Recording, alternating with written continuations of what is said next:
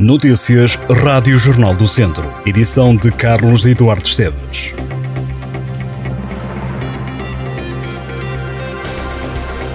O Dia da Independência do Brasil foi assinalado esta quarta-feira na Feira de São Mateus. A comunidade brasileira de Viseu juntou-se com muita música, gastronomia e festa para celebrar o Dia de Todos os Brasileiros. Num momento político que é considerado decisivo, ouvimos quem esteve a celebrar a pátria amada. Os receios e a esperança num futuro melhor é uma reportagem para ler em jornaldocentro.pt.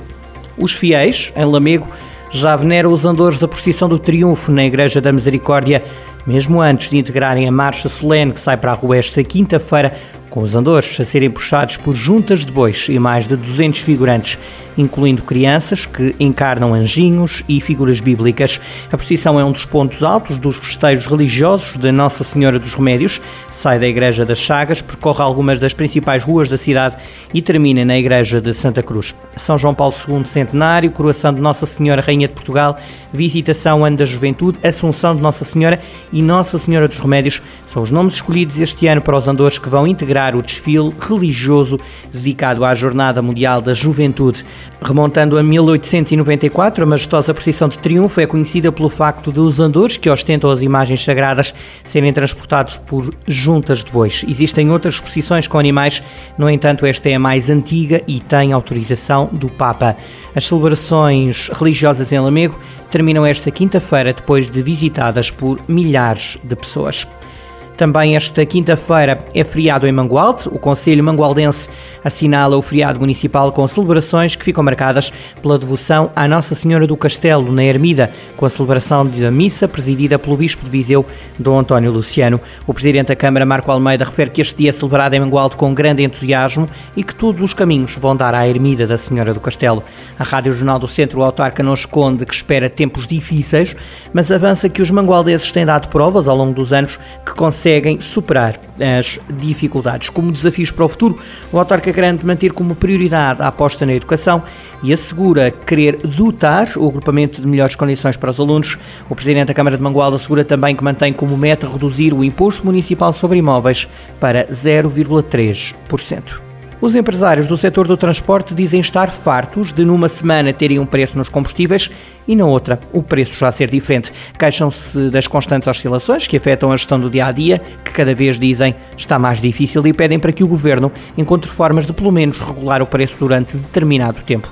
Lamentos numa altura em que os empresários estão expectantes para saber quais as medidas de apoio para combater a inflação que o governo vai anunciar para o setor empresarial e que deverão ser conhecidas até ao final desta semana. Além do preço dos combustíveis, José Diniz, vice-presidente da Associação Nacional dos Transportadores Públicos Rodoviários de Mercadorias, diz ao Jornal do Centro que o aumento no aditivo que atua no controle das emissões poluentes é mais um custo. Já sobre as medidas que o Governo pode vir a anunciar, José Diniz diz que vão ser necessários apoios financeiros às empresas.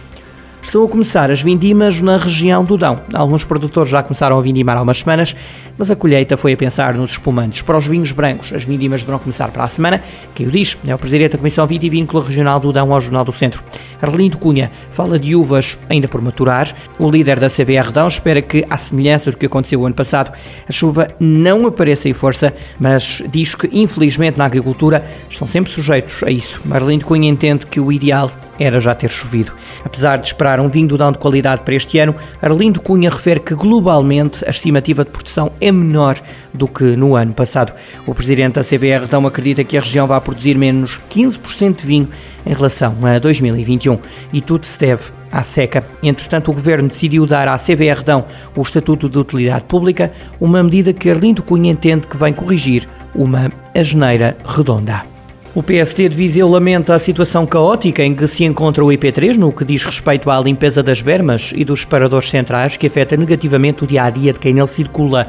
Os sociais-democratas lembraram que o ministro da Administração Interna referiu que a limpeza dos terrenos é a obrigação que todos devem cumprir. O PSD questiona porque é que a tutela também não tem realizado trabalho nas redes viárias, que são da responsabilidade do Estado. Estas e outras notícias em jornaldocentro.pt.